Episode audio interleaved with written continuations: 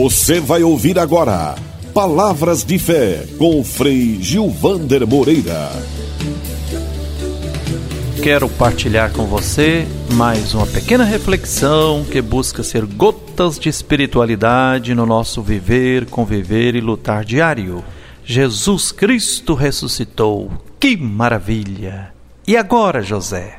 Não adianta mais ficar de braços cruzados enquanto pede, por meio de mil formas de oração, que Deus e Jesus Cristo resolvam nossos problemas e as injustiças perpetradas contra o povo por uma elite escravocrata, opressores muitas vezes travestidos de cidadãos de bem. Maria Madalena o discípulo amado e as primeiras comunidades cristãs ressuscitaram ao fazer a experiência existencial de que Jesus estava vivo, pois tinha ressuscitado.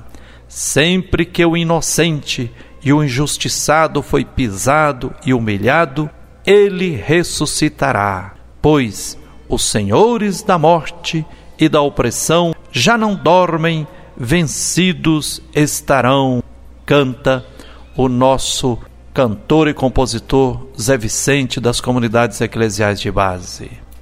Nós seremos portadores da verdade e do amor que libertam, sementes de ressurreição? Se sim, ressuscitaremos e impediremos a extinção da espécie humana. Condição para isso é tirarmos todas as melhores lições da pandemia do novo coronavírus.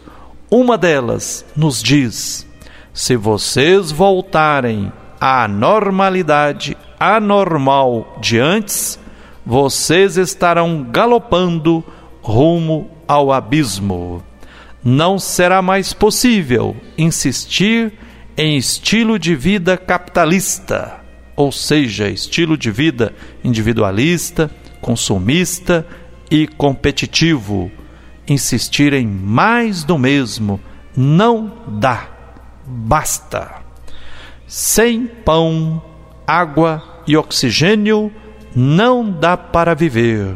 O oxigênio é imprescindível para nos manter vivos, mas estamos ficando sem ar, abafados em nosso próprio egoísmo e insensatez.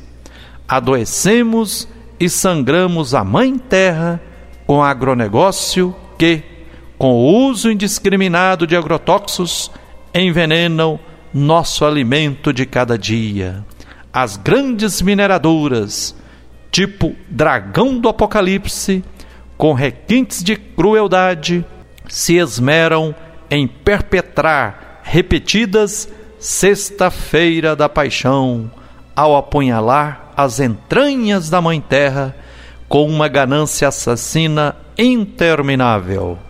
E com monoculturas desertificadoras, nossas fontes de água estão sendo exterminadas.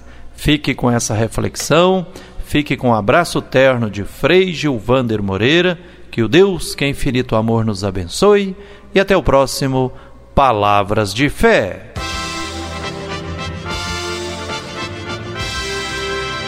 Você acabou de ouvir Palavras de Fé com o Frei Gilvander Moreira.